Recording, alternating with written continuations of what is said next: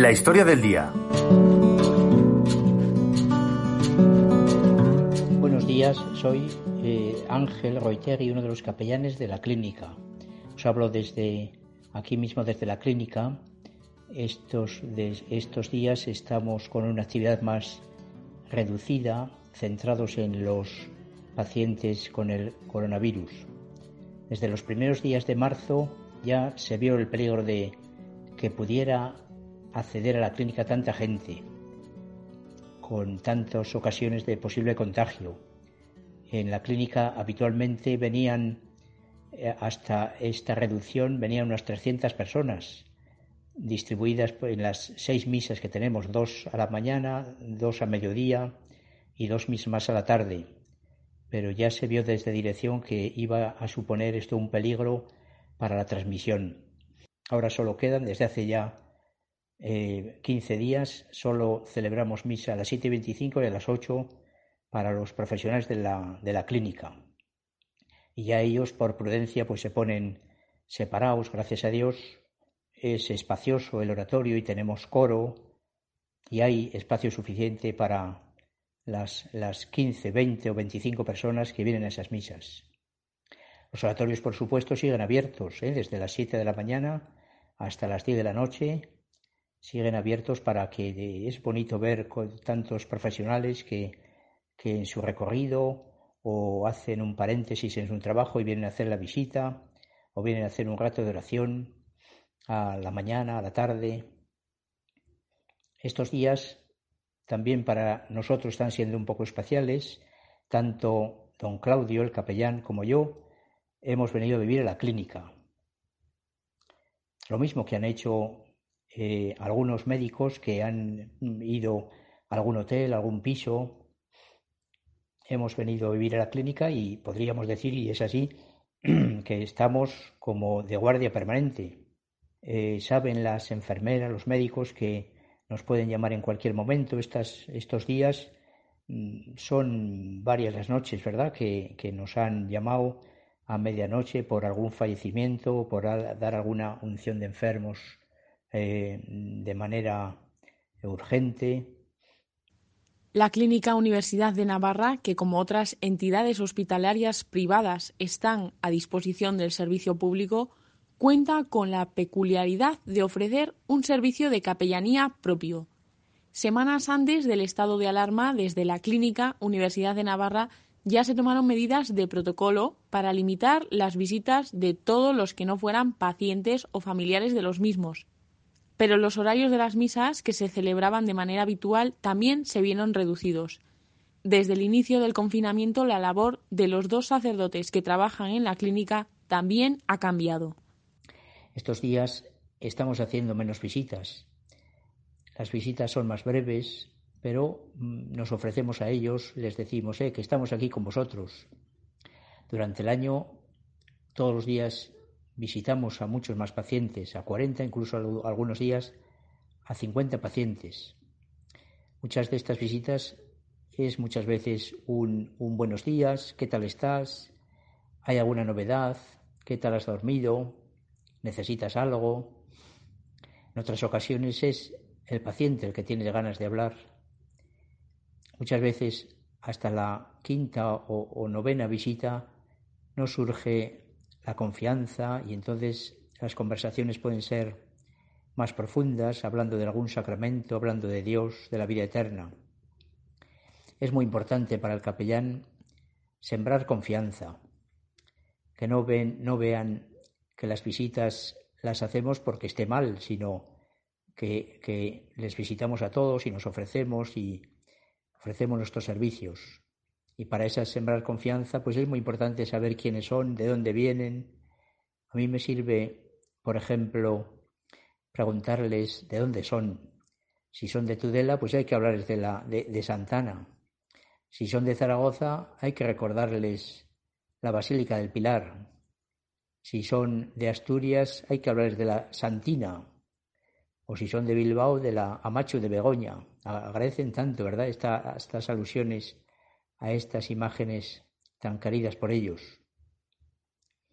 Hemos de tener cuidado y no visitarles cuando están, por ejemplo, en el quirófano.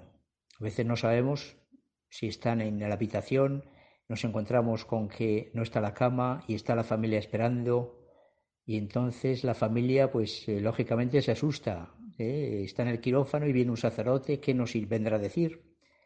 Y nos damos cuenta enseguida del susto. Y hay que pedirles perdón y decir que no sabemos nada, que, que rezaremos por ellos para que la operación termine bien, que no se preocupen, que ya pasaremos a la tarde.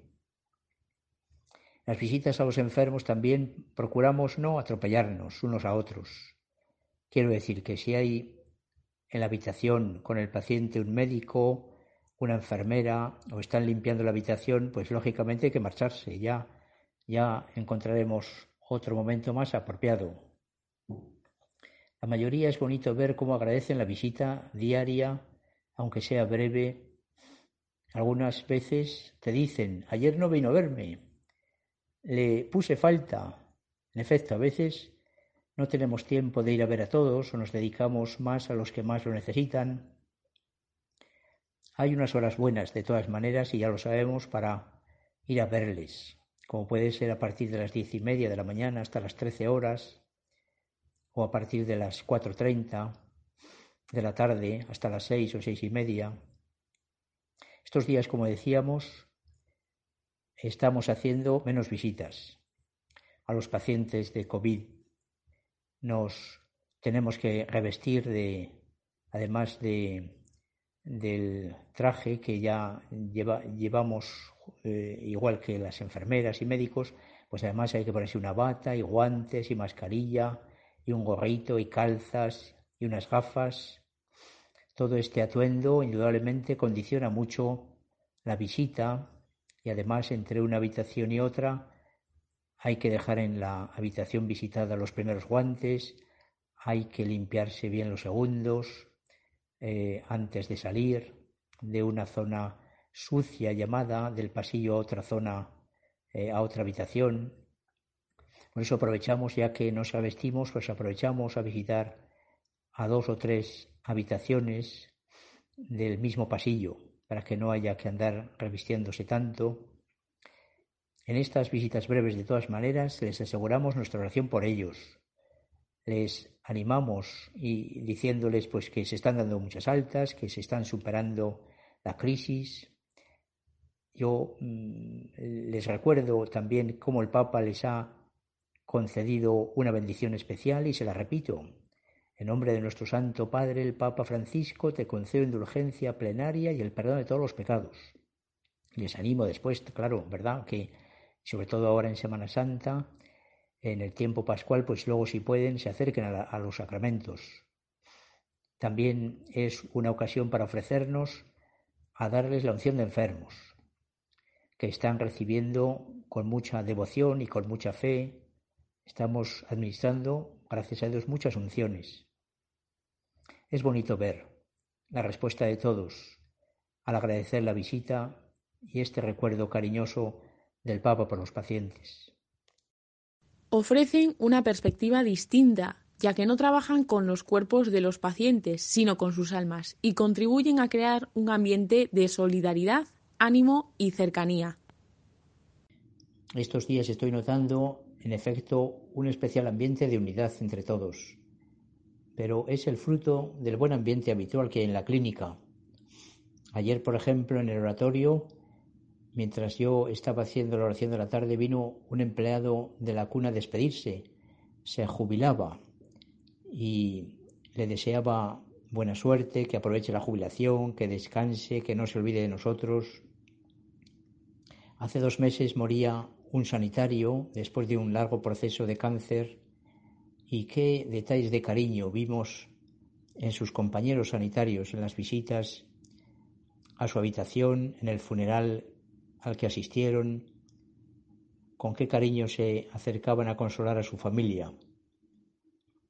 El otro día también una señora de la limpieza me decía que rezase por su madre, que iba a hacer 90 años. Este verano una secretaria, verano pasado, una secretaria me invitaba a celebrar las bodas de oro de sus padres. Fin, son tantos los ejemplos en los que vemos el buen ambiente que hay en la clínica. Por supuesto, en una empresa con, 200, con 2.000 empleados, pues con personas tan diferentes, con circunstancias tan complejas. Indudablemente no faltarán diferencias, pero me atrevo a decir que se llevan con, un, con mucha elegancia y calidad. Y estos días, que el ambiente es distinto, porque todos vamos con mascarillas, todos estamos metidos en una clínica donde hemos llegado a tener 120 pacientes contagiados con este virus tan agresivo, pues yo me atrevo a decir que he notado una unidad especial, un compañerismo especial. Todos se dan cuenta que estamos viviendo unos días especiales y ponen lo mejor de, su corazón, colaborando con los médicos, enfermeras, sanitarios, con todos los que están, estamos más cerca del enfermo. Sobre los profesionales se habría que, si hubiera que dar una medalla, se la daría a las enfermeras ¿eh? y a las auxiliares. En turnos de doce horas ponen cada hora lo mejor de su corazón que viven con una gran entrega y vocación. Sin duda los pacientes los llevan en el corazón y rezan por ellos. Ayer mismo estaba yo en un oratorio y una enfermera que, estaba rezando antes de empezar su turno me preguntaba por un fallecido, y por su familia y, cómo estaba la familia, si había asumido eh, el fallecimiento. En fin, se notaba especialmente conmovida ¿sí? por, ese, por ese paciente que ella ha atendido estos últimos días. El otro día también un médico me decía, me informaba sobre una familia que había hablado con ellos y ella misma, la médico, les había propuesto recibir la unción de los enfermos y, y, habían aceptado y me lo comunicaba toda llena de alegría para que también procediera. Hace dos días moría también en la UCI un, un, un paciente, estos días han muerto varios, como en el Hospital de Navarra, como en tantos lugares, y me, alegró, ¿verdad?, el, que me llamara una auxiliar pidiendo escapularios, que eso es lo que solemos poner a los fallecidos aquí en la clínica, un escapulario de la Virgen del Carmen para que la Virgen Santísima, la puerta del cielo, pues les abra las puertas de la eternidad en el cielo. Hace poco tiempo, bueno, hoy mismo me ha, llegado un WhatsApp, qué, bonito, de un, eh, de un paciente de la clínica con el que tengo relación y me decía, diles, cuando vayas a ver a los enfermos, diles que alguien está rezando por ellos. Pues sí, es, es bonito. Hoy he, estado, ahora acabo de bajar de la quinta planta donde he dado dos unciones a dos pacientes y, con qué cariño pues una enfermera se, me ha ofrecido, ¿verdad? A ver por si me faltaba algo de las cosas que hay que ponerse antes de entrar en la habitación. En fin, es, estamos viviendo tantos detalles de cariño. Hace unos días, a pesar de la mascarilla y, y demás prendas que todos vamos por la clínica, reconocí a un auxiliar y le decía, Iba, ¿qué haces aquí? Si no, esta no es tu planta. Y me decía, bueno, pues he venido de voluntaria, porque en la, hay plantas que están menos necesitadas y estaba allí metiendo horas de voluntaria. Por lo tanto, se me preguntaba, ¿verdad? Si, si hablo con el personal y de qué les hablo estos días, pues realmente podríamos concluir diciendo que estos días estamos más que con palabras, estamos hablando con tantos gestos, ¿verdad? De generosidad y de cariño y de alegría que estamos viviendo entre todos, volcados con estos pacientes pidiendo por su curación. Propiamente, estos dos sacerdotes no son personal sanitario, pero en esta crisis están igual de expuestos que enfermeras, auxiliares, señoras de la limpieza o médicos, y aunque están cerca de ellos, su misión es distinta, y así es como la asumen. indudablemente los enfermos vienen para ser curados, no esperan encontrarse con un sacerdote. Sin embargo, en tantas ocasiones la enfermedad produce un examen de conciencia en el enfermo y muchos aprovechan y agradecen la visita que se les hace. Y aquí se entiende nuestra misión, explicar el sentido del dolor, el sentido de la enfermedad. Desde luego, la enfermedad no es un castigo como lo ven tantas personas, sí que es realmente un misterio que se asocia al pecado de Adán y, al peca y, a nuestros pecados. Es también, podríamos explicarlo diciendo que es una consecuencia de nuestra naturaleza, que es finita. Es también, muchas veces se ve, muchas veces, muchas personas lo ven como un aviso. Es un aviso de Dios para reorientar la vida y para acercarse a Dios, pero no es nunca un castigo. Dios no castiga con la enfermedad ni con la muerte. Es también, muchas veces lo ven, una invitación. Una invitación a cambiar de vida, una invitación a asociarse a la cruz de Jesús. Ayer le decía yo a una paciente, ahora que estamos en Semana Santa, que es eh, indudablemente lo que le está pasando, le decía, es una invitación a, acercarte a Jesús, a ofrecer los eh, los dolores, las incomodidades, la hospitalización, ofrecérselo a Dios. Esa, eres ahora, le decía yo, como la, mira, puede ser, intenta ser como la Verónica que se encontró con Jesús en el Vía Crucis o como aquellas mujeres que aparecen también y que consuelan a Jesús. Estos días, por tanto, hemos dado también, se nos preguntaba si habríamos dado muchas unciones, este sacramento en el que se unge con óleo en la frente y las manos a los pacientes, cada vez que nos ungen es para parecernos más a, Cristo y porque Cristo es el ungido, el Mesías, es un sacramento lleno de oraciones muy piadosas. Todavía, por desgracia, hay mucho miedo a este sacramento porque se asocia a los últimos momentos, pero sabiendo que es una ayuda de Dios que alivia en la enfermedad, que conforta, que fortalece para llevar eh, el rigor de la enfermedad, pues sabiendo todo esto, no queremos privarles de esta ayuda espiritual y se lo planteamos cuanto antes y si, vemos sobre todo por, enfermedad o por edad. Pues gracias a Dios ese sacramento también colabora en muchas ocasiones en la salud del enfermo y son curados y se marchan felices. Otros, sin embargo, pues como ha pasado en tantos hospitales, en toda España, en todo el mundo, pues Dios los está llamando a su presencia, fallecen tantos seres queridos, han estado acompañados por sus familiares en las últimas horas. Pues habitualmente sí, ¿verdad? Habitualmente los pacientes mueren acompañados con algún ser querido y rezamos con ellos un responso en la habitación, les acompañamos en el velatorio hasta que se van al entierro. Estos días, desde luego, ha sido más difícil, más difícil, aunque en algunas ocasiones algún familiar ha, estado también con él en la UCI, incluso en la habitación, aunque con todas las reservas de protección. Algunos matrimonios han estado juntos, acompañando el marido a la mujer o al revés.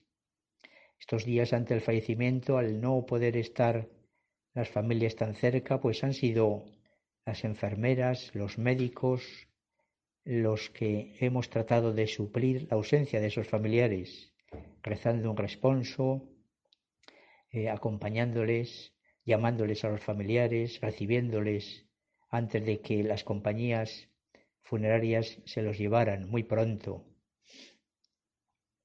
de todas maneras, aunque en alguna ocasión no hayan podido tener esa compañía cariñosa de los familiares por esta situación tan especial, pero nunca hemos de perder de vista que nunca nadie muere solo, sino que Dios como buen Padre pues ha estado, habrá estado siempre muy cerca de sus seres queridos, de, de los enfermos y de los que ha llamado a su presencia. 2020 en pausa.